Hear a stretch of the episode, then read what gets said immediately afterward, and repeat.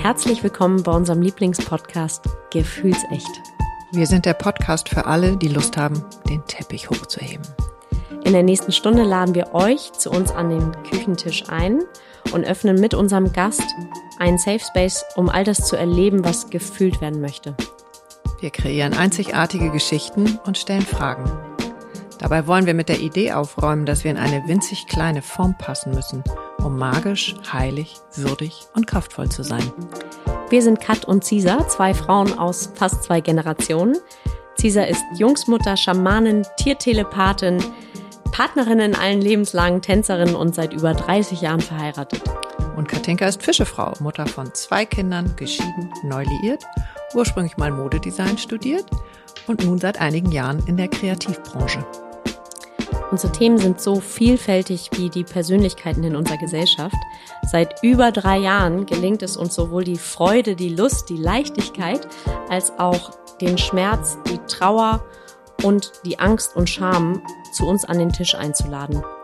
Und das mit einer Mischung aus Tiefgang, Leichtigkeit und Humor.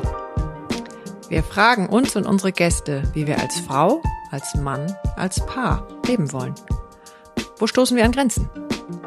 Wie können wir diese gemeinsam aufbrechen, um gleichzeitig kraftvoll und verletzlich sein zu können? Und jetzt ganz viel Spaß mit unserem heutigen Gast. Ich hatte jahrelang gar keinen Bezug zu dem Wort Achtsamkeit. Das war für mich so ein bisschen zu sphärisch, bisschen zu sehr. Ähm, ja, es war so drei ins, ins Universum gehauchte Ohms und die Welt ist in Ordnung. Ähm, ich konnte da gerade auch, weil ich ja von diesem sehr ähm, internationalen Erfolgsmanagement-Bereich komme, das war so, das war nicht meine Welt. Und als ich dann aber meinen, meine Lebenskrise, meinen Zusammenbruch hatte und mir da wirklich sehr viel Gedanken gemacht habe über das, was mich in meinem Leben getragen und gestärkt hat, was mir wirklich die Stärke auch gegeben hat, dahin zu kommen, wo ich war und, und eben die Hilfeleistung, die ich dann gelernt habe, irgendwann ist mir ganz bewusst geworden, dass das, was, was ich eigentlich in mir drin habe und was mich so, so glücklich und, und erfüllt gemacht hat, dass das nichts anderes als gelebte Achtsamkeit ist. Herzlich willkommen heute bei uns am Computer. Es ist die 100 so und so vielte knapp Irgendwas 50 also 150 haben wir schon geknackt und äh, wir haben nur eine einzige Folge äh, remote gemacht, also dass unser Gast nicht bei uns am Küchentisch saß ähm, oder einer von uns beiden immerhin da war. Aber heute ist es jetzt noch mal soweit. Wir Was eigentlich echt eine große Ausnahme ist, weil wir gesagt haben, das machen wir nicht, aber wir kennen dich ja schon, liebe Sonja. Äh, von daher haben wir eine, machen wir eine Ausnahme und sind ich fühle mich geehrt. Dich jetzt so einfach hierher zu beamen, äh, war jetzt eine größere Herausforderung. Deswegen nehmen wir das jetzt mal die Herausforderung so an und gehen gerne neue Wege. Genau, und es ist Vollmond. Heute Nacht war Vollmond. Also es wollen ja dann immer die neuen Sachen her. Äh, und deswegen starten wir mal direkt durch. Und wir nehmen heute auch samstags um, was haben wir, halb zehn, halb elf, also für mich sehr früh. ähm, aber wir sitzen hier, wir haben alles gelöst. Und nochmal ganz kurz, äh, wir haben Sonja Piontek da. Sonja war schon bei uns und äh, am liebsten erzählst du ein bisschen davon, was beim letzten Mal war, ganz kurz, und dann was seitdem passiert ist, äh, weil das ist so viel, dass es wieder eigentlich gar nicht in eine Folge passt.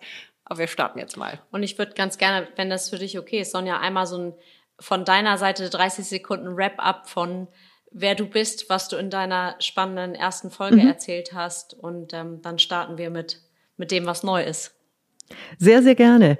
Also vielleicht, ja, ich in Kürze. Sonja Piontek, Münchner Kindl, in sechs verschiedenen Ländern gelebt, ein Leben bis jetzt genießen dürfen, was alles andere als langweilig war. Ich bin als eineiger Zwilling geboren, bin in einer Sekte groß geworden mit zwei Müttern habe ähm, im Ausland dann auch studiert in Indonesien, dort in einer muslimischen Familie gelebt mit vier okay, Brüdern. Warte mal, wir haben jetzt schon 17 Podcast-Folgen, die wir aufnehmen könnten, zusammen zu jedem einzelnen Thema. Aber erzähl weiter. ich bin ja, mir sicher, wir die knacken die 30. Genau, habe dann eine internationale Konzernkarriere ähm, gemacht mit äh, in der BMW Group, bin ähm, viel im Ausland gewesen, unglaublich tolle Erfahrungen erleben dürfen.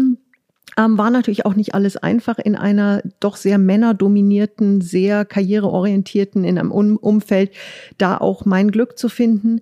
Ich bin dann letzten Endes als Marketingdirektorin für BMW Asien nach Singapur gegangen und habe dann einen Schritt gewagt, den ich für mich lange Zeit überhaupt nicht für möglich gehalten hätte, nämlich ich habe mich aus der Konzernwelt verabschiedet, habe mich selbstständig gemacht, war auch in den ersten Jahren extrem erfolgreich mit meiner Selbstständigkeit und habe in der Phase dann auch eine neue Liebe gefunden ähm, und mein Leben war so auf einem auf einem es wird jeden Tag besser, es wird jeden Tag schöner und von ganz oben kam dann ein ganz brutaler Sturz, ganz tief in ein Tal der Tränen.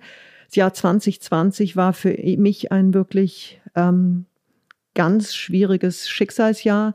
Ich habe mein ungeborenes Kind verloren, wurde dann von meinem damaligen Partner verlassen mit den Worten, ich habe noch nie jemanden so geliebt, ich wurde noch nie so geliebt, aber ich schaffe das nicht. Es hat mir das Herz rausgerissen. Und dann kam kurz darauf noch Corona und hat so im Grunde genommen über Nacht meine wirklich sehr erfolgreiche Agentur und meine Tätigkeiten als Motivationsrednerin auf Null runtergefahren. Und das war ein ganz schwerer Schlag. Ähm, mir ging es in der Phase nicht gut. Ich habe noch nie solchen Schmerz empfunden, habe noch nie so viel geweint, habe aber irgendwann für mich auch beschlossen, dass ich so nicht weiterleben möchte und auch nicht weiterleben kann. Und dieser Beschluss, wieder ins Leben zurückkommen zu wollen, das war der erste große Schritt in die Heilung. Und habe dann. Gab es, ja, darf ich einmal rein, Sonja, gab es einen Auslöser für diesen, ähm, ich kenne das von mir selber mhm. und auch von so vielen anderen, dass einmal in so einem, ich nenne es jetzt mal Loch oder Tal steckend, der Impuls daraus, äh, der ist so schwer, ja. weil der die Motivation, Motivation komplett fehlt.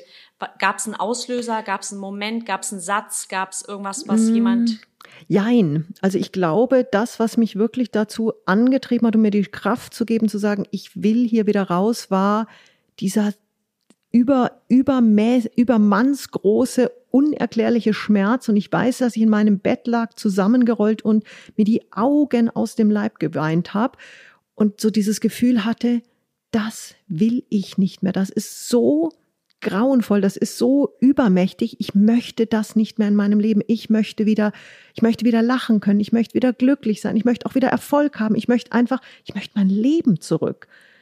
Und dann wurde so der Phönix, ähm, mein, das Symbol meines Lebens im Grunde genommen, erst in ganz winzigen Schritten mit ganz kleinen Flügelchen, die mir wieder gewachsen sind.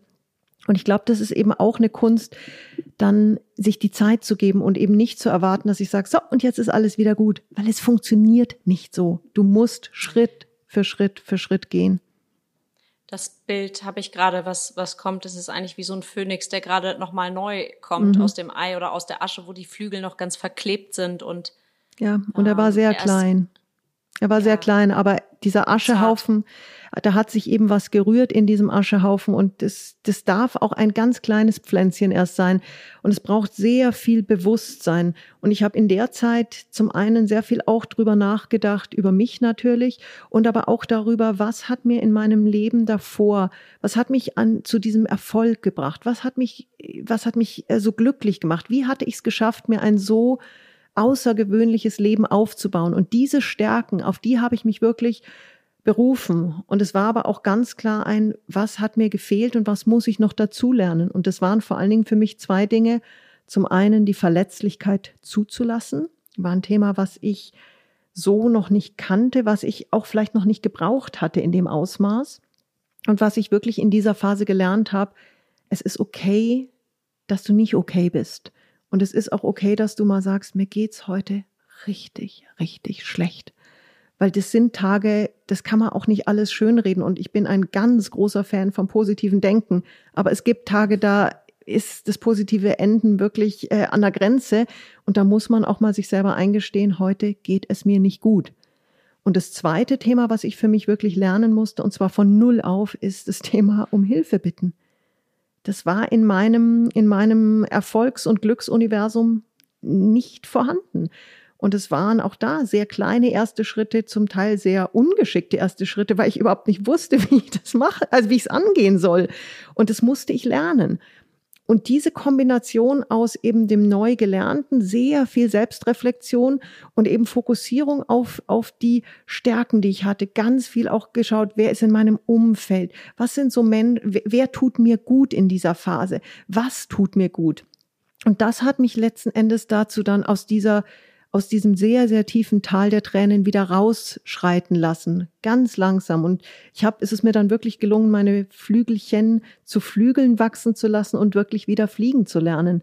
Und ich bin jetzt zweieinhalb Jahre nach diesem tiefen Fall an einem Punkt in meinem Leben, wo ich wirklich ganz erfüllt, glücklich, erfolgreich, zufrieden bin, wieder neue Liebe gefunden habe und mein Leben ganz neu, viel bewusster und viel achtsamer ausgerichtet habe und ja jetzt sogar ähm, über das Thema Achtsamkeit sogar ein Buch geschrieben habe, weil, weil das ein ganz zentrales Thema in meinem Leben geworden ist.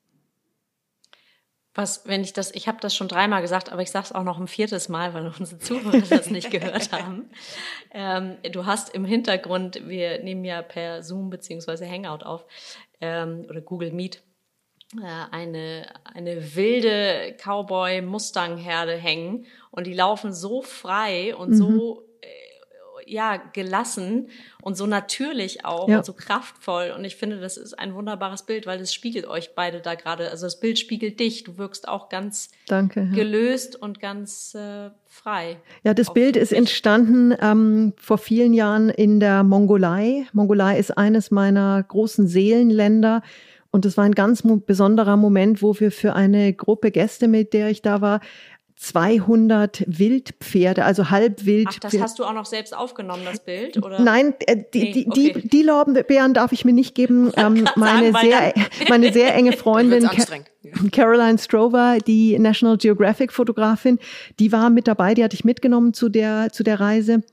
Wir haben gesagt, wir möchten was ganz Besonderes für die Kunden eben ermöglichen. Und ich habe mit den Nomaden gesprochen, ob sie es schaffen, eine, eine ihrer Herden mit ungefähr 200, 250 Tieren. Und die sind wirklich, also das sind keine Pferdchen, das sind wirklich äh, wilde, freie Wesen ob die es schaffen, die an uns vorbeizutreiben, um uns rum. Und wir hatten dann wirklich, also erst hörst du dieses Trommeln, dann du spürst den Boden beben und auf einmal kommen, kommt eine Dunstwolke mit diesen wilden Pferden auf sich zu galoppiert, aber total sicher, weil auch die Mongolen die wirklich im Griff haben und die auch die Pferde sind ja unglaublich feinfühlige Menschen. Also da war überhaupt keine große Gefahr dabei, aber es war so ein Moment, in dieses freie Leben ganz, ganz einsteigen zu dürfen. Also ich habe äh, gerade einen Punkt auf meiner, wie nennt man das, Bucketlist äh, ergänzt innerlich, weil das muss tatsächlich, also um die Frage zu beantworten, aber du warst dabei in dem Moment. Ich war also zwei Meter, zwei Meter daneben, daneben. und äh, so, zu deiner Bucket, genau zu deiner ja. Bucketlist Mongolei. Lass uns gerne da später noch mal auch ein bisschen drüber reden, weil ähm, die Mongolei ist eins meiner ganz großen Herzensthemen und im September biete ich dazu ja noch mal eine Coaching-Retreat-Reise an in die ich Mongolei.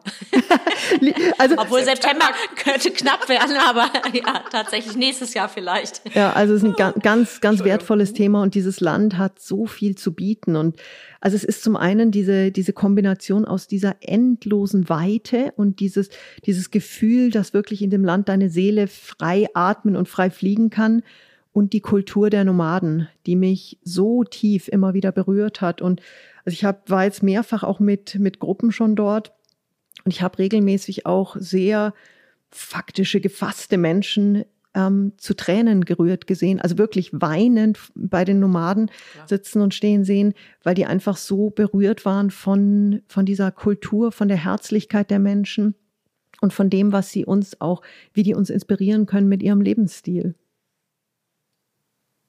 Also was faszinierend. für dich. Nochmal? Was die tatsächlich für dich auch getan haben. Absolut. Also das ist, das ist ein, ein wirklich besonderes Volk mit einer sehr, sehr ähm, von außen betrachtet einfachen Kultur, aber da kann, können wir so viel von lernen. Also die haben so, es ist so zum Beispiel Streit gibt es bei denen nicht. Also wir waren zum Beispiel in, in einer Situation, wo wir ähm, meine, eine, eine meiner Noma befreundeten Nomadenfamilien suchen wollten. Also sie haben kleine Handys, das heißt, der Kontakt ist dann über Handy möglich. Wo seid ihr? Ähm, über einen Übersetzer natürlich. Und der Daschka, mein lokaler Freund, hat die dann eben angerufen und wir sind dann zu ihrem Wintercamp gefahren. Und ich war so ein bisschen, okay, was ist ein Wintercamp? Also mitten in der Prärie war dann so ein, ja, Jesus-Krippenähnlicher Halbstall. Und dann meinten sie so ganz stolz, ja, das ist unser Wintercamp. Und ich, naiv wie ich war, meinte dann so, okay, das heißt, ihr kommt hier immer im Winter hin. Dann gucken sie mich so an und meinen, naja, nur wenn es frei ist. Meine ich, stopp mal, aber hä? Ich verstehe es gerade nicht. Ich so, ich dachte, es ist euer Wintercamp. Da meinen sie, na ja, nur weil wir es gebaut haben, ist es doch nicht unseres. Der, der als erster hier ist und der es braucht, der nimmt es sich. Und dann guckte ich so und habe es erstmal mit meinem westlichen Verstand nicht ganz verstanden. Bin dann weitergegangen und habe dann, ähm, hab dann überlegt, habe gesagt, okay, wie macht ihr es, wenn ihr, weil in der Mongolei, gerade in der Wüste Gobi, ist es zum Teil oft sehr trocken auch. Hab gesagt, was macht ihr, wenn ihr mit euren Tieren, also sie haben, die meisten haben Schafe und Ziegen und Pferde, wenn ihr zu einem Brunnen kommt und da ist jetzt schon eine andere Nomadenfamilie mit ihren Tieren. Und dann haben sie mich wieder total äh, fragend angeschaut, so äh, haben überhaupt nicht verstanden, was meine Frage ist. Habe ich gesagt, ja, aber wenn die schon da sind und ihr kommt, und dann gucken sie mich an und sagen, naja, die, die schon getrunken haben, gehen dann wieder und die, die noch nicht getrunken haben, die kommen dann dazu und dürfen trinken, weil es geht ja darum, dass alle Tiere trinken. Und dann habe ich nur gesagt, naja, in unserer Kultur wäre dann relativ schnell so ein Armringen da, so ich war zuerst da und meine Tiere sind. Und dann guckt er mich an und sagt, aber Sonja, das macht doch gar keinen Sinn, sich über sowas zu streiten. Oh, und es war so ein Moment von, du hast so recht, es macht keinen Sinn. Und das ist jetzt wie lange her? Das war jetzt, glaube ich, auf ähm, einer Reise vor ungefähr anderthalb Jahren. Also ich war in den letzten vier so. Jahren, war ich äh, fünf, sechs Mal in der Mongolei. Jetzt im Sommer geht sogar für mich zweimal in die Mongolei. Einmal im August mit der Familie meines neuen Partners. Ähm, zu neunt fahren wir in die Mongolei und machen wirklich eine ganz tolle zweieinhalbwöchige äh, Rundreise. Und im Ende September geht's dann eben für eine Woche in die Mongolei mit dieser Coaching-Retreat-Reise, wo es wirklich diese Kombination darum geht, aus einer ganz unvergesslichen Reise mit einer Reise zu dir selbst. Also mit täglichen Coaching-Sessions. Ich habe eine bezaubernde Yoga-Lehrerin auch dabei, dass wir auch ein bisschen Yoga machen können. Und eben, wir haben die Zeit, wirklich tief in die Themen reinzublicken und wirklich zu uns zu finden und machen jeden Tag mehrere Coaching-Sessions, je nachdem, wie es auch, was, wie der Bedarf dann auch ist, in ganz besonderen Settings. Also, das wird, wird was Einmaliges. Du hast vorhin, willst du? Alles gut. Du hast vorhin ähm, das Thema Achtsamkeit erwähnt. Ist das eine, ist das etwas, was du aus dem, aus der Mongolei schöpfst, was du da gelernt hast oder wie hm. fließt das alles da zusammen? In das, du hast vorhin angefangen und dann sind wir nochmal abgebogen. das Lustige ist, vielleicht fange ich ganz anders an. Ich hatte jahrelang gar keinen Bezug zu dem Wort Achtsamkeit. Das war für mich so ein bisschen zu sphärisch, bisschen zu sehr. Ähm, ja, es war so drei ins ins Universum gehauchte Ohms und die Welt ist in Ordnung. Ähm, ich konnte da gerade auch, weil ich ja von diesem sehr ähm, internationalen Erfolgsmanagement-Bereich komme, das war so, das war nicht meine Welt. Und als ich dann aber meinen, meine Lebenskrise, meinen Zusammenbruch hatte und mir da wirklich sehr viel Gedanken gemacht habe über das, was mich in meinem Leben getragen und gestärkt hat, was mir wirklich die Stärke auch gegeben hat, dahin zu kommen, wo ich war und, und eben die Hilfeleistung, die ich dann gelernt habe. Irgendwann ist mir ganz bewusst geworden, dass das, was, was ich eigentlich in mir drin habe und was mich so, so glücklich und, und erfüllt gemacht hat, dass das nichts anderes als gelebte Achtsamkeit ist. Und das war für mich echt so ein Aha-Moment, wo ich auf einmal gesehen habe, hey, dieses Wort ist ganz tief in meinem Leben verankert. Und das ist ein ganz wichtiger Bestandteil von, von meinem Glücklichsein, von meiner Zufriedenheit. Und als das so, als ich das für mich verstanden hatte, war dann auch der Wunsch nochmal da, das eben mit einer, mit einer deutlich breiteren Gruppe an Menschen teilen zu dürfen. Und da habe ich angefangen, das, das Buch über Achtsamkeit zu schreiben. Und es war relativ schnell für mich klar, dass es ein Workbook wird, was wirklich ganz konkret der Leserin, dem Leser hilft, ähm, sich besser kennenzulernen und zu sehen, wie kann ich es wirklich mit kleinen Schritten schaffen, meine Welt, mein Leben so, zu, so in die Hand zu nehmen, Verantwortung zu übernehmen und, und wirklich glücklicher und zufriedener zu gestalten. Und so ist dieses Buch dann auch entstanden. Hm. Ich habe noch eine Frage. Ist es vielleicht nicht das Wort Achtsamkeit, sondern irgendwas, was viel selbstverständlicher sowieso schon in dir war? Also ist es ein anderes Wort? Ich glaube, es war vor allen Dingen die Verantwortung für mich selbst, die ich sehr früh gelernt habe zu übernehmen. Und das ist für mich ein ganz großer Teil auch der Achtsamkeit, ist wirklich zum einen das Leben und sich selbst zu beachten, aber auch zu achten, wertzuschätzen und eben nicht in der Opferrolle hängen zu bleiben oder in einer, ich bin ja in dieser Situation, da komme ich nicht raus oder bei euch geht's ja einfach, sondern wirklich zu sagen, ich habe dieses Leben als Geschenk bekommen. Diese, jeder hat ja andere Stärken, andere Fähigkeiten, andere Geschenke mitbekommen. Und dann eben bewusst zu sagen, ich achte darauf, ich beachte diese und ich, ich wertschätze diese und gebe mir und meinem Leben die Chance, wirklich glücklich zu werden. Und das ist für mich diese gelebte Achtsamkeit. Noch, noch noch gar nicht zusammengebracht. Äh, aber so wie du eben gesagt hast, das Wort Achtsamkeit hätte dich eher ein bisschen aggro gemacht oder konntest du gar nichts mit anfangen. Mhm. Äh, das finde ich ganz hilfreich. Äh, vielleicht auch für diejenigen, die denken, boah, mich langweilt jetzt dieses Wort. Was soll das heißen? Das Wort so ist ja auch so ein Trendwort, habe ich fast das Gefühl, was, Total. So, was so auf jedem Kanal und auf jedem Insta und überall steht das Wort achtsam. Selbst die Kinder in der Kita kommen zurück und sagen, Mama, wir müssen da achtsam sein.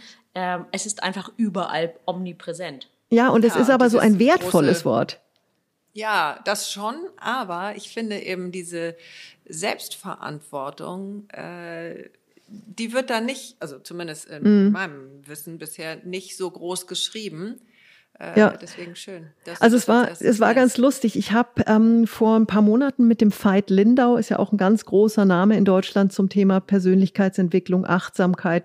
Und ich habe mit ihm eine Podcastaufnahme aufgenommen, einen Podcast aufgenommen und habe in dem Sinne ihn dann auch ganz vorsichtig gefragt, ob es für ihn denkbar wäre, das Vorwort zu meinem Buch zu schreiben.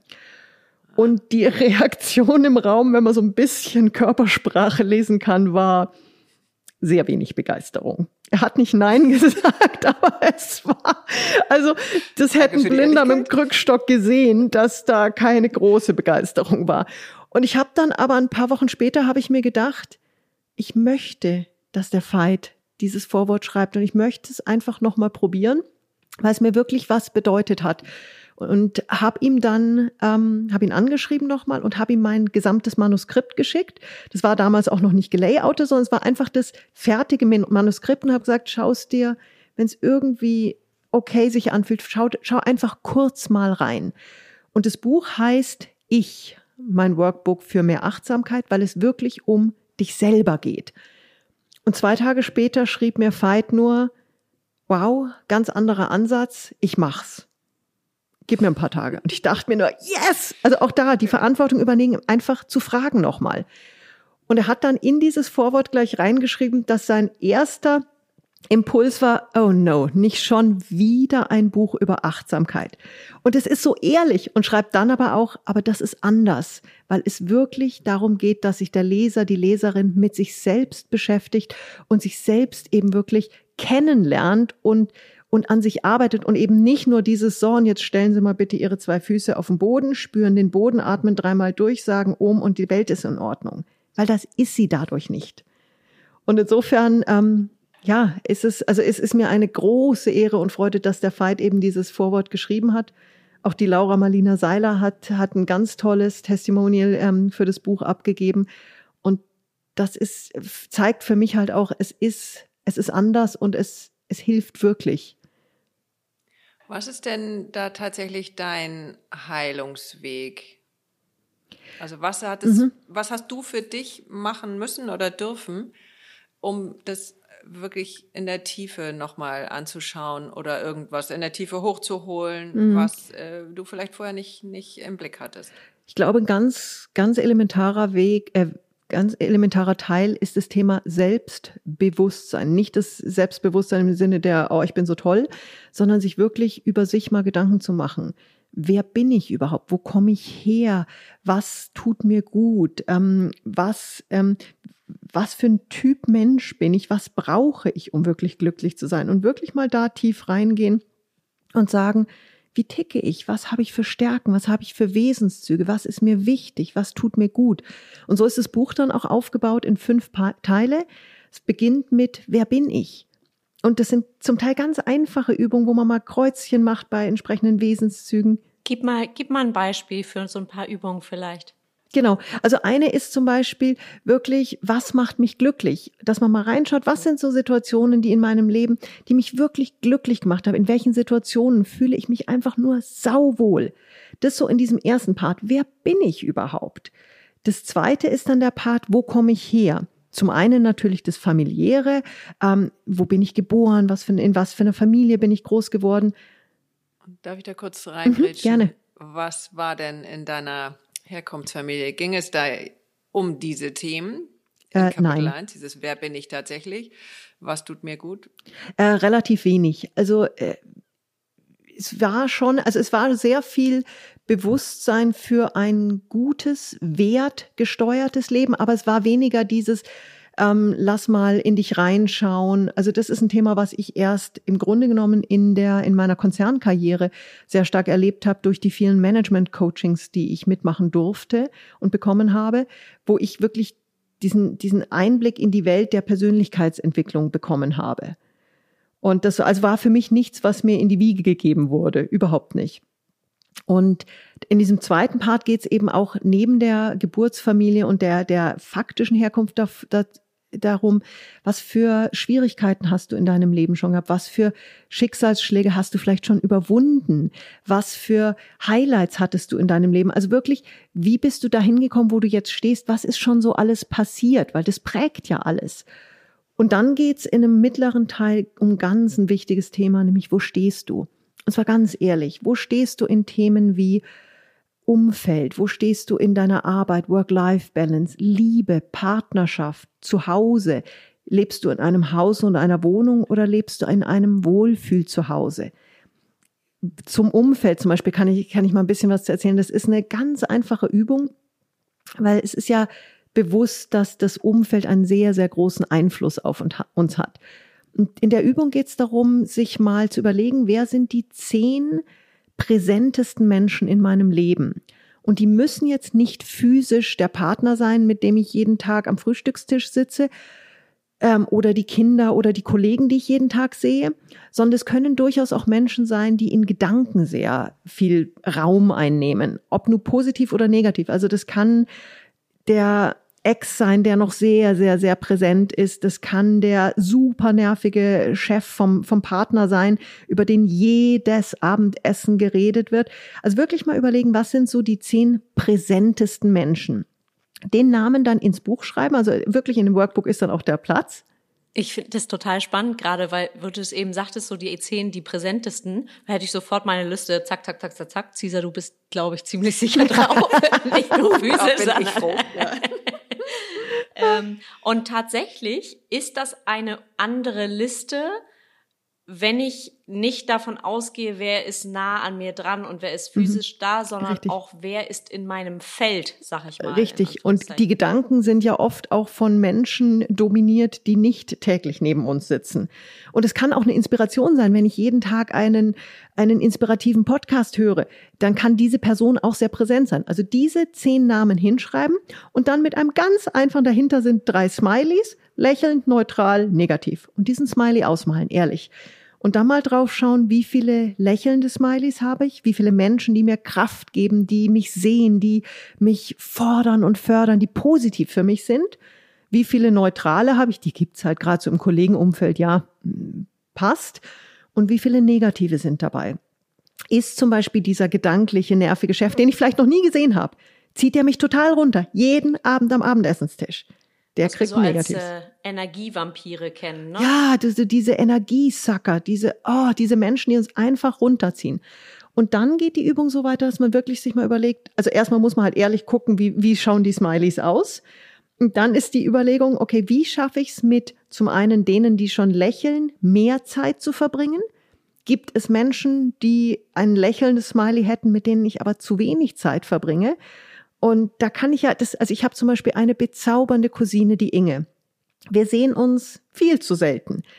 Aber manchmal ist es einfach ein, die hat mir sehr auch in der Phase geholfen, wo es mir nicht gut, die hat so eine natürliche Fröhlichkeit, die sich einfach auf mich überträgt. Und manchmal ist es so ein, ich rufe sie nur kurz an, Mensch, ist die Inge, grüß dich. Und, und schon geht bei mir die Sonne auf.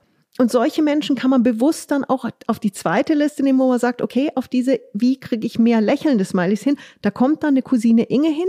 Und wenn ich nur mir vornehme, ich rufe die einmal in der Woche an und manchmal sind unsere Telefonate, weil es zeitlich nicht anders geht, drei, vier Minuten. Oder es ist nur eine WhatsApp-Nachricht.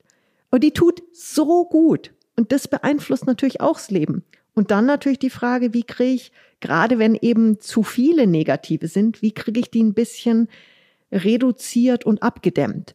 Und natürlich, wenn jetzt der Partner zum Beispiel gerade durch eine schwere Depression geht oder eine Krankheit hat oder wirklich, dann muss man für den da sein. Da ist jetzt nicht der Tipp, äh, einfach die Person wegzustreichen. Nein, Durchstreichen.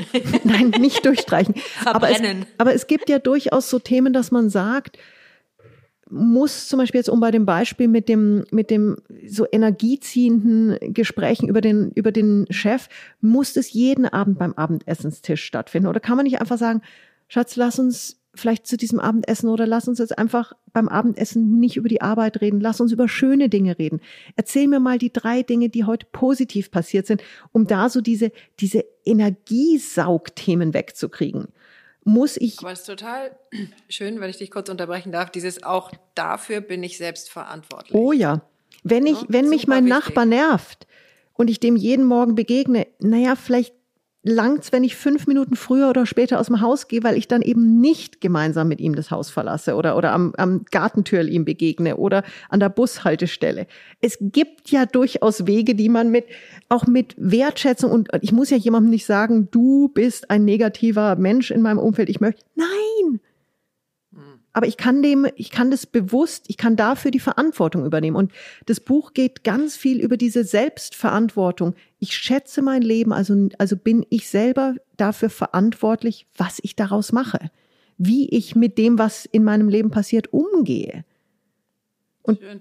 Und ich finde, da äh, machen wir eine kleine Abzweigung ähm, zu Corona. Mhm, gerne. Weil uns das da auch gelungen ist, ist finde ich, also oder vielen, dass wir wirklich den Kontakt zu denen, die uns wichtig waren, und wir konnten sie ja alle nicht treffen, oder zumindest sehr häufig gar nicht, äh, aber dass wir so unsere virtuellen Familien, Freundeskreise, je nachdem wie auch immer, wie viel Energie wir da reingegeben haben, aber das hat irrsinnig geholfen. Also wie viele verschiedene Zoom-Gruppen hatte ich mit irgendwelchen Freundinnen unterschiedlichster Couleur. Aber du und musst sie halt machen. Du musst sie einstellen, es Genau. muss einer die Initiative ergreifen und du musst es machen.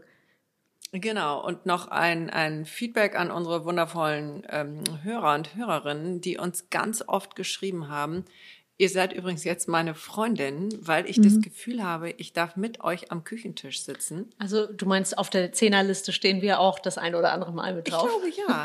Was Bestimmt. total, was total schön ist zusammen mit unseren Gästen, weil das so, ja, also uns inspiriert das ja. Und das hat so einen Ripple-Effekt. Aber da wiederhole ich mich auch. Ja, und ich, ich höre das auch immer wieder, dass Menschen sagen, das hat mir jetzt so Mut gemacht. Gönn dir doch Inspirationen von Menschen, die dir Mut machen.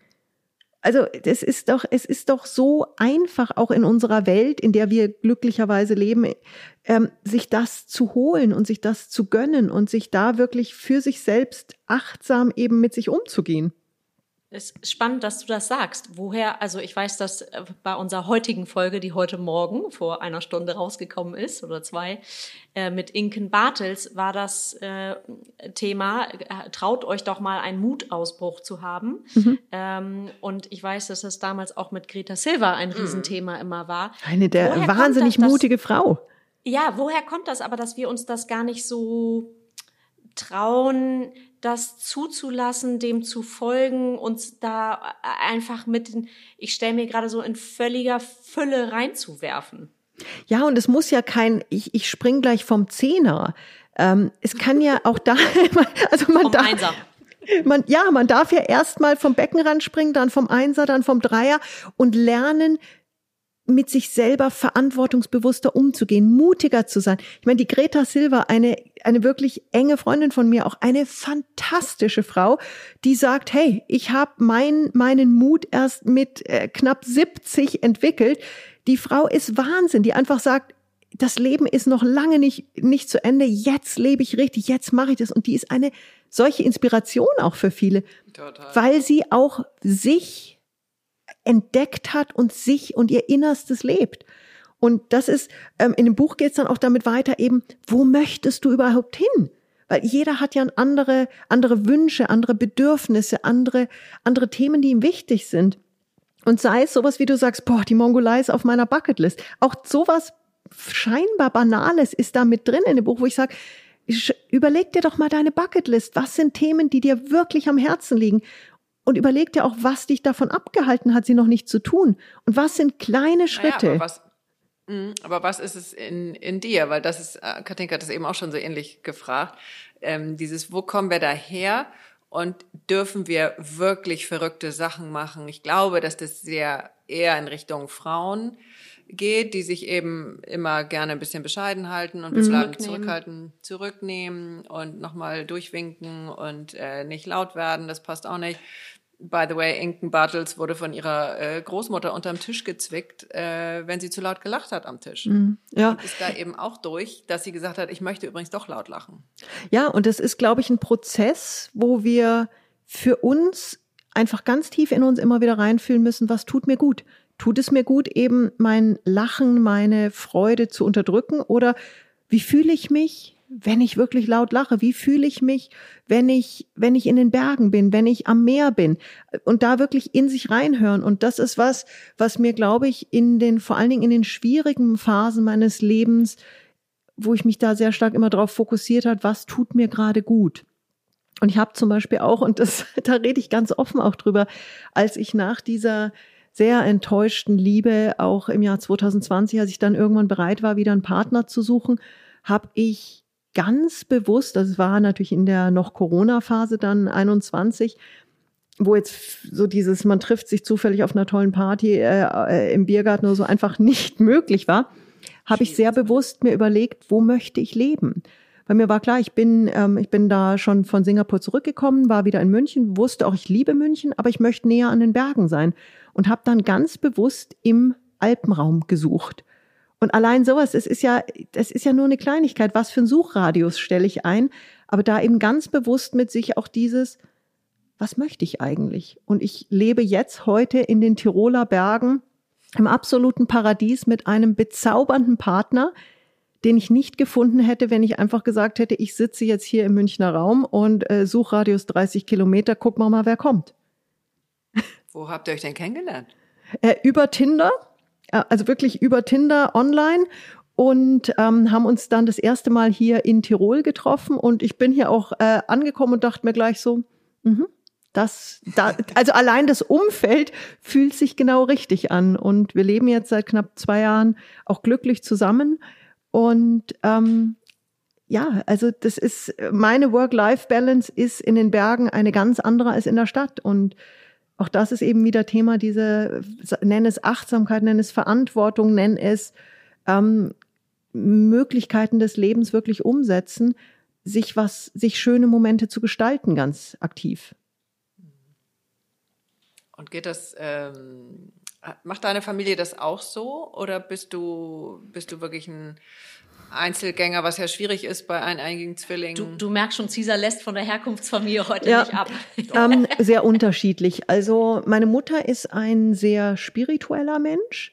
Ähm, der, also die, sie hat damals auch den Schritt in diese ähm, ja, in, indische äh, Religionsgemeinschaft, also sie nennen sich nicht offiziell Sekte, aber unterm Strich für mich ist es eine Sekte. Aber ich nehme das, äh, ich sage das in einem sehr positiven in einem sehr posit mit einem sehr positiven Gefühl, weil ich die Zeit sehr genossen habe und da sehr viel Positives mitgenommen habe. Und auch meine Zweitmutter, die ab meinem 13. Lebensjahr Teil meiner Familie wurde und ganz klar meine zweite Mutter ist, sind beide sehr spirituell machen, sind weniger so im Bereich der Persönlichkeitsentwicklung, aber schon sehr bewusstes Leben, sehr spirituelles Leben. Mein Vater ist ein sehr bewusster, hochintelligenter Mensch, der sehr analytisch ist, aber schon sehr reflektiert vor allen Dingen. Und meine eineige Zwillingsschwester, obwohl wir uns in sehr, sehr vielen Bereichen sehr ähnlich sind, sind wir uns doch in vielen Bereichen auch ganz anders, sehr unterschiedlich. Ähm, die hat natürlich auch viel im Bereich der Persönlichkeitsentwicklung auch für sich in den letzten Jahren gemacht, aber in anderen Wegen und Bereichen, als ich das gemacht habe. Aber wie man immer so schön sagt, es führen ja viele Wege nach Rom. Aber es ist jetzt nichts, was sehr bewusst in der Familie diskutiert wurde. Also zum Beispiel mein Partner kommt aus einer Familie, wo sehr viel über Persönlichkeitsentwicklung und Coaching und alles seit Jahrzehnten geredet wird. Das kenne ich so nicht. Also es kommt bei mir nicht aus der Familie. Darf ich einmal kurz ein bisschen ab vom Thema, aber was heißt denn Erst- und Zweitmutter? Ähm, ich habe, also ich bin natürlich mit einem äh, äh, von einem Vater und einer Mutter äh, gezeugt geworden. Auch die ersten. Okay, das ist schon mal beruhigend. Nein, und auch die ersten zwölf Jahre in einer normal, in Anführungszeichen normalen Konstellation groß geworden. Vater, Mutter, Kind, Kind. Wobei eben auch mit eineiger Zwillingsschwester es nicht ganz normal war. Und als wir so zwölf, dreizehn, ich glaube zwölf waren wir, haben sich unsere Eltern ähm, getrennt. Und unsere Mutter hat sich neu verliebt und eben nicht in einen Mann, sondern in eine Frau, die Karin, die dann genau, die dann relativ bald Teil unserer Familie wurde. Und das war, also muss ich ganz offen auch sagen, das war in der Phase, ich meine, das Ganze ist jetzt doch ein paar Jährchen her, ich bin jetzt 46, ähm, das war nicht nur einfach. Das Thema Homosexualität war damals ein nicht so offen, bei weitem nicht so offen in der Gesellschaft akzeptiertes, kommuniziertes Thema. Ich habe auch in meiner Teenagerzeit mit niemandem drüber geredet, obwohl es, es war offensichtlich, aber es war mir schon teilweise brutal peinlich. Aber ich habe die Karin sehr schnell wirklich auch in mein Herz gelassen und wir wurden sehr schnell auch eine sehr enge Familie und die Karin ist für mich genauso Mutter wie meine Mutter. Nicht natürlich auf medizinisch-biologische Art und Weise, aber ich habe das Geschenk von drei Eltern. Wow, also ich würde sagen, da kommt noch auf das Thema Homosexualität, was du ähm, angesprochen hast. Es ist ja auch das, ich sag mal, äh, sich trennen. Äh, Patchwork ist ja heute auch nach wie vor ein Riesenthema. Ähm, wie, also wir biegen ganz kurz vielleicht ab, aber wieso ging das so leicht? Also was hast du, wie hast du dich da eingelassen und wie hat sich auch wie hat das deine Mutter und dann deine Zweitmutter, wie haben die das geschafft, dass es so leicht dann auch ging? Oder was waren die Herausforderungen? Mhm. Also das Wort leicht, leicht, bei dem Wort ja. leicht zucke ich jetzt gerade ein bisschen. Klingt weil, jetzt, nee, aber es klingt nee, heute Weil leicht, leicht war es nicht. Leicht war es wirklich nicht. Es war eine sehr ungewohnte Situation. Es war eine Situation, wo auch Fehler gemacht wurden. Also ganz klar, ähm, wo wir heute auch drüber lachen können. Also so der Moment, wo dann das erste Mal zum Elternabend Händchen halten zwei Frauen ankamen, war jetzt nicht ein Highlight meines Lebens. ähm, also da wurden Fehler gemacht. Ähm, wir, wie gesagt, wir lachen heute drüber.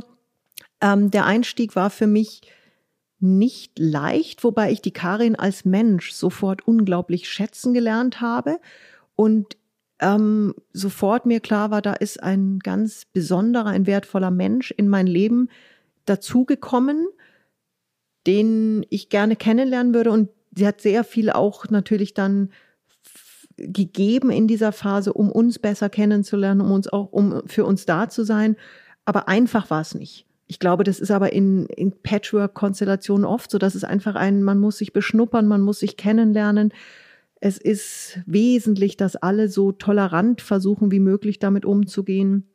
Ich erlebe das jetzt natürlich auch in, in meiner neuen Familienkonstellation.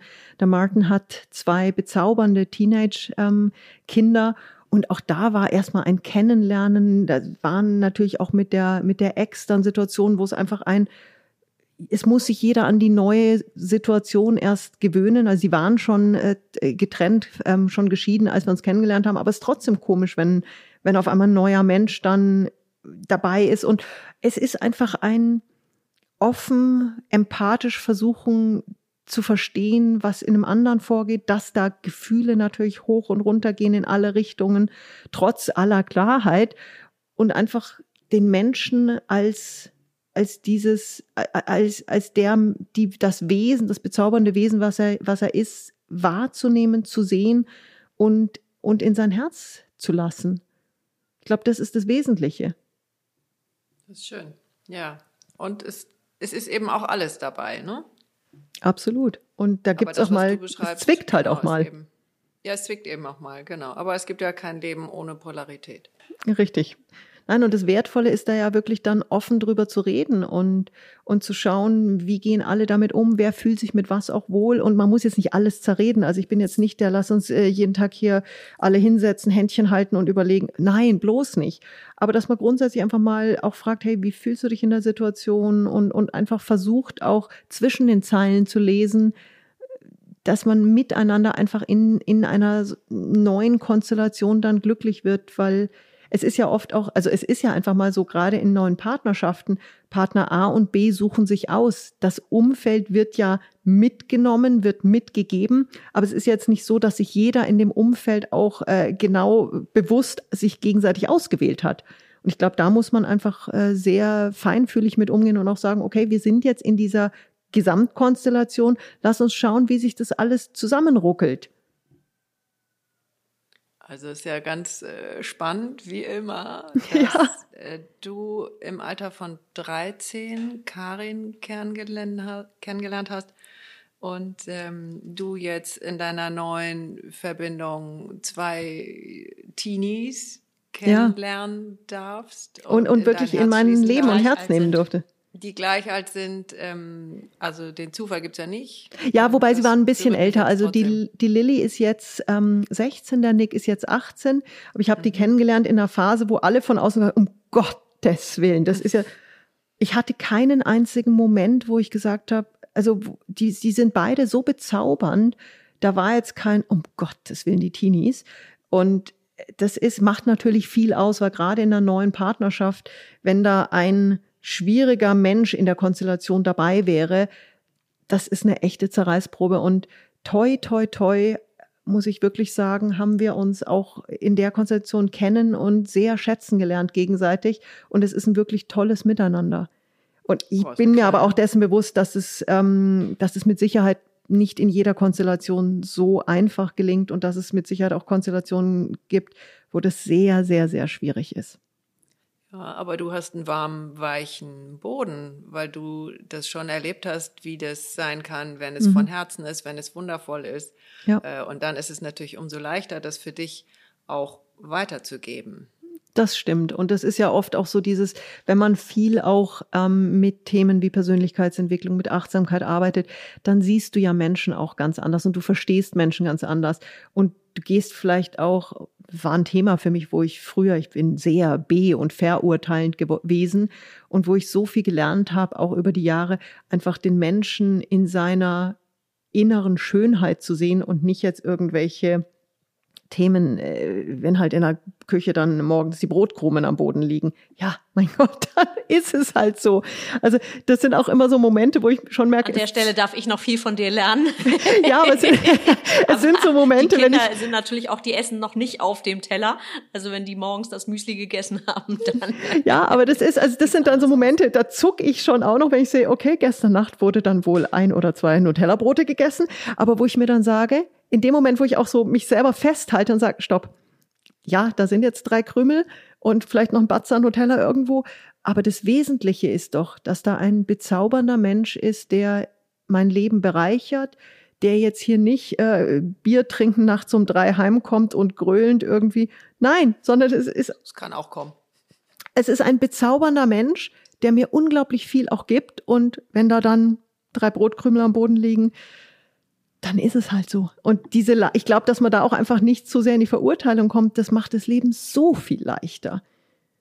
Das wäre dramatisch geradezu. Also du würdest dir ja so viel abschneiden. Ja, und ändern wird sich eh nicht wahrscheinlich. Also das ist ja auch so dieses, wo, wo sind Themen, wo sich lohnt, mal in, in eine Lösung oder in eine Diskussion zu gehen und wo sind Themen, wo man vielleicht einfach mal mit einer gewissen Gelassenheit auch drüber lacht und sagt, hey, it is what it is. Genau. Also da könnte ich jetzt noch ein, zwei Geschichten erzählen, wenn die dann besoffen nach Hause kommen. könnte auch kommen. Das macht nichts, das verbindet auch. Richtig. Gehe ich von aus. Nein, aber es ist, also ich sehe das Leben als unglaubliches Geschenk und als ein Geschenk, was wir, was wir schätzen dürfen und was wir gestalten dürfen. Weil wir, also gerade in unseren Breitengraden, wir haben so unglaubliche Möglichkeiten, uns zu verwirklichen und glücklich zu sein und glücklich zu werden. Und auch aus einer, aus einer dumpfen Situation mal wieder rauszukommen, weil die gehören einfach zum Leben dazu. Aber es liegt wirklich ja an uns zu sagen, ich übernehme diese Verantwortung für mich und mein Glücklichsein und gehe diesen Weg für mich. Also das ist wahrscheinlich das Kernthema auch äh, jetzt von deinem neuen Buch. Ja, Richtig, richtig. Und das Ganze aber in absoluter Leichtigkeit. Also ich hatte, noch bevor es ähm, gedruckt und veröffentlicht war, hatte ich eine ganz ähm, enge, einer ganz engen Freundin das als ähm, zum Testlesen gegeben. Und die hat es dann mitgenommen übers Wochenende und saß dann am Küchentisch mit den ganzen ausgedruckten Blättern und die 80 oder über 80-jährige Schwiegermutter saß daneben und guckte dann immer so rüber, schielte so ein bisschen, meine, ja, was machst du denn da? Und es war halt so, hm, ja, ich lese ähm, äh, gerade eben ein, ein Achtsamkeitsworkbook ähm, und guckte, meinte die alte Dame da so, ich gib mal her, äh, reich mal rüber. Und es war so, ja, gut, Oma, dann guck mal. Und dann blätterte sie nur ein bisschen rum, sah sich so die eine andere Übung an, guckte und machte und meinte dann irgendwann so ganz entspannt so, ach, das ist ja einfach, das ist ja total gut. Das ist ja ein Rezeptbuch zum Glücklichsein. Und das hat's echt auf den Punkt gebracht. Also ein Hoch auf die alte Dame mit über 80, die es auf den Punkt gebracht hat. Es ist ein Rezeptbuch zum Glücklichsein. Ich glaube, dass es auch in unserem Land diejenigen auch immer gegeben hat. Mhm. Ja. Also ich weiß das von, von der Großmutter meines Manns, wenn ich die angerufen habe, die ist natürlich auch schon ein bisschen länger tot, mhm. ähm, selbst als ihr Mann gestorben war äh, und ich anrief und fragte, wie geht's dir? Und dann hat sie immer einmal durchgeatmet und sagte, ich bin zufrieden. Mhm. Ja. So, das ist mein Lieblingssatz. Also, oh, ja. Und Dankbarkeit, Zufriedenheit. Freundin oder deiner Mutter oder irgendwas sind wir nicht so geübt drin. Nee, und, und es geht ja ganz bewusst darum, auch sich einfach mal zu überlegen, was sind die Themen, für die ich dankbar sein kann, worüber ich zufrieden sein kann. Und wir sind, glaube ich, in unserer Gesellschaft oft so nach der hundertprozentigen äh, Superperfektion aus. Alles ist gut. Nein, im Leben ist nicht alles gut. Aber es ist so vieles gut. Und allein so Kleinigkeiten wie, wir können in der Früh zum Bäcker gehen und uns eine Breze kaufen. Das ist schon was, wo man dankbar ja, sein ich darf. Würde sogar, ich würde sogar sagen, wir stehen morgens auf, wir gehen aus dem Haus, wir müssen uns keine Gedanken machen, werden wir überfallen, schaffe ich es mit den drei Euro wieder zurück oder Hast du äh, überhaupt die drei Brötchen, Euro in der Tasche? Genau, hast du die drei Euro? Es gibt, es gibt Brötchen und ich kann sogar aussuchen zwischen, möchte ich Dinkelhafer oder glutenfrei oder sonst irgendwas mhm. oder möchte ich doch in die Patisserie? Also es ist ja eigentlich so gesehen viel zu viel. Vielleicht führt das auch dazu, dass diese das kommt jetzt gerade so die, wenn es einfacher wäre, wäre es vielleicht auch leichter, einfach zu sagen, ja, ich bin zufrieden damit. Mhm. Diese Vielzahl an Möglichkeiten führt, glaube ich, auch nicht unbedingt dazu, dass man das dann eher so bewusster hat. Ja, und umso mehr ist es, glaube ich, eine Aufgabe, sich, sich einfach regelmäßig mal hinzusetzen. Und es kann man zum Beispiel machen, dass man sagt, jeden Tag beende ich für mich den Tag, dass ich sage, was sind die drei Dinge, für die ich heute dankbar bin? Und daraus wirklich ein Ritual zu machen. Jetzt streuen wir eine kleine Schleichwerbung ein, aber das Sechs-Minuten-Tagebuch von dir, Cesar, hm. was du mal machst, das geht ja genau so morgens und abends los. Äh, mhm. Mit drei Minuten Dankbarkeit am, oder drei Punkte Dankbarkeit am Morgen und drei Minuten am Abend.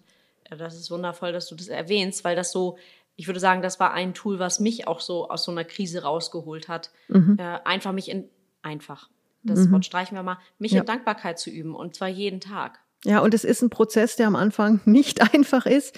Ich habe das auch in der Phase, wo es mir so, so schlecht ging, gemacht. Ich habe ein wunderschönes ähm, Tagebuch, so, so, eine, so eine Kladde aus Australien gehabt mit einem ganz schönen Einband und habe jeden Tag drei Dinge aufgeschrieben, für die ich dankbar war. Und es war echt teilweise schwer, weil da war, da war, also wenn du den ganzen Tag weinend im Bett liegst, da ist jetzt nicht äh, intuitiv sind, da kommen da nicht die zehn Punkte. Und manchmal waren es wirklich so kleine Dinge wie, ich bin dankbar, dass ich heute es geschafft habe, eine Breze zu essen. Also ich habe in der Zeit viel auch abgenommen, weil ich einfach keine Lust mehr hatte. Also ich hatte einfach keine Lust zum Essen. Und dann habe ich wirklich teilweise so einfache Dinge reingeschrieben. Ich bin dankbar, dass ich heute eine Breze gegessen habe. Und das sind aber, da passiert was im System, weil du in dem Moment siehst, hey, da ist was Gutes. Und wenn du dann da drin rumblätterst, siehst du, hey, da sind jeden Tag gute Dinge. Und es sind ja ganz viele kleine Schritte, die dann dich irgendwann da wieder zu bringen, dass du wieder das Lächeln anfängst. Ich habe heute mit Cousine Inge geredet und ich habe kurz gelacht, wo es mir eigentlich gar nicht zum Lachen zumute war. Aber doch, der Moment war schön. Und auf einmal merkst du, hey, der Moment war richtig schön. Neulich rief mich eine Freundin an, die auch in dem Buch gerade eben zu dem Thema Umfeld und Kreier dir Glücksmomente gelesen hatte und meinte, Sonja, ich rufe dich jetzt an, weil ich brauche jetzt fünf Minuten Lachen. Und ich fand es so süß. Und ich habe in dem Moment so loslachen müssen. Und ich meine, äh, was ist denn jetzt los? Dann meint sie, du, das war jetzt echt, ich habe das gerade in deinem Buch gelesen und das ist jetzt mein, meine Verantwortung für mich selbst. Ich möchte jetzt fünf Minuten lachen. Und wir haben uns, also wir haben, wir haben so gelacht, weil das einfach so süß war, auch dieser Anruf. Und was sind denn fünf Minuten? Vielleicht waren es auch sogar nur vier. Das ist doch gar nichts. Aber es ist eben der Schritt zu sagen, ich rufe jetzt die Person an. Ich setze mich, ich drehe jetzt ganz kurz einen ABBA-Song auf. Und kein ABBA-Song der Welt wird deine Sorgen lösen. Aber er wird dich für die Zeit glücklich machen und er wird einen anderen Spirit in deinen, in deinen Kopf, in dein System bringen. Und damit ist schon wieder ein kleiner Schritt nach oben gegangen. Ja, du kommst da raus aus deiner Negativschleife, ne? also aus deiner Abwärtsschleife. Ja, und man darf sich ja auch wirklich Inspiration von Menschen holen. Ich habe heute mit einer ganz lieben Dame schon ähm, gesprochen, die sagt, sie steckt in ihrem Leben gerade irgendwo fest und sie braucht jetzt jemanden, der ihr einfach kurz die Hand reicht, um sie da rauszuziehen. Und es ist ja oft nur ein, komm, ich zieh dich mal kurz, ich gebe dir diesen ersten initialen Schwung und dann läuft's ja wieder. Das stimmt. Wie schön. Ja aber sehr also. viel Eigenverantwortung. Genau, das hat sich jetzt wie so ein roter Faden da durchgezogen. Das finde ich ganz wundervoll. Ja. Schön, liebe Sonja, wann kommt denn dein Buch raus? Mein Buch ist am schon, ist schon, ist, ist schon raus. Am 12. Juni ist es rausgekommen und ähm, ist ähm, ja ein hat wundervolle ähm, wundervolles Feedback habe ich schon bekommen dafür und ich freue mich einfach für jeden Menschen, der damit ein leichteres, glücklicheres, zufriedeneres Leben sich in Schritten aufbauen kann und darf und der für sich die über die Verantwortung übernimmt. Und die Mongolei-Reise ist jetzt gerade erst in die Kommunikation gegangen und wir haben von den 15 Plätzen auch schon fünf innerhalb von wenigen Tagen besetzt, wo ich auch sage, huch, das ging jetzt ganz schön schnell. Aber das zeigt mir, da ist, der, der, der Wunsch ist da, sich selber wirklich solche, äh, solche Themen gönnen zu dürfen und, und sie, für sich die Verantwortung dazu übernehmen. Mm -mm. Wo findet man das, äh, Sonja, wenn man da jetzt gerne mit dazu möchte? Am einfachsten www.sonjapiontech in einem durch, sonjapiontech.com und dann auf der, auf der Homepage äh, sind die Angebote drauf. Sonst gibt's noch einen Unterreiter mit Angeboten.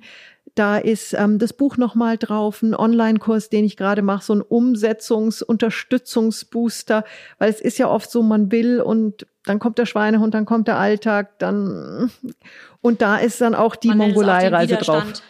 Ja, ja, und es ist manchmal braucht es ja nur ein bisschen Unterstützung, um wirklich gezielt in die Umsetzung zu kommen. Und da steht dann auch alles zu der Mongolei-Reise drauf.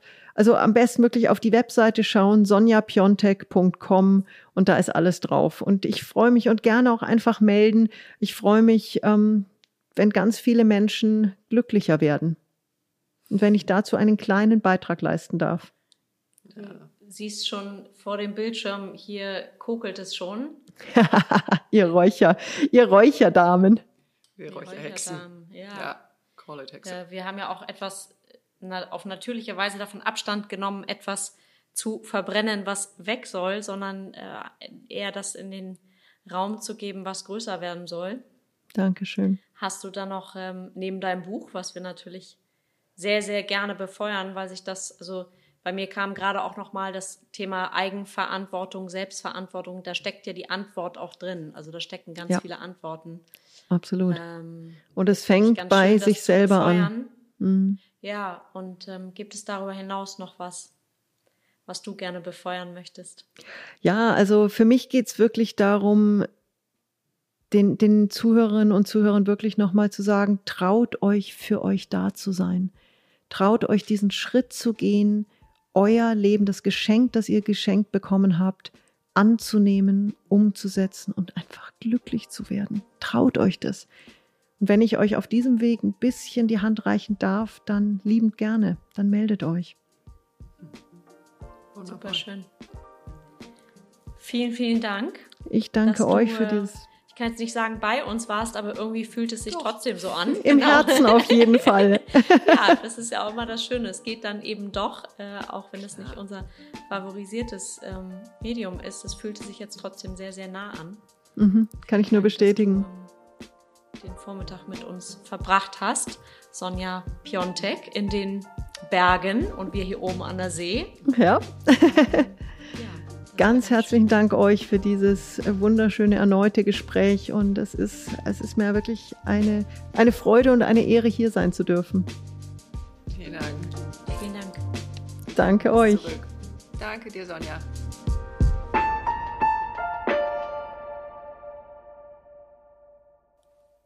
Und noch ein kleiner Nachsatz für alle, die Lust haben, sich außerhalb von dieser Stunde mit uns auszutauschen. Wir sind präsent auf Instagram. Unser Account heißt Gefühlsecht mit UE unterstrich Podcast.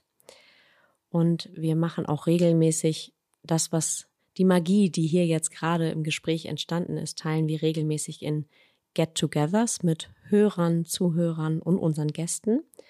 Und mehr dazu findet ihr auch auf unserer Instagram-Seite gefühlsecht-podcast. Und wir freuen uns, wenn ihr uns beim Gelingen des Podcasts unterstützt. Dafür haben wir euch ein PayPal-Konto eingerichtet mit dem Namen Gefühlsecht mit UE.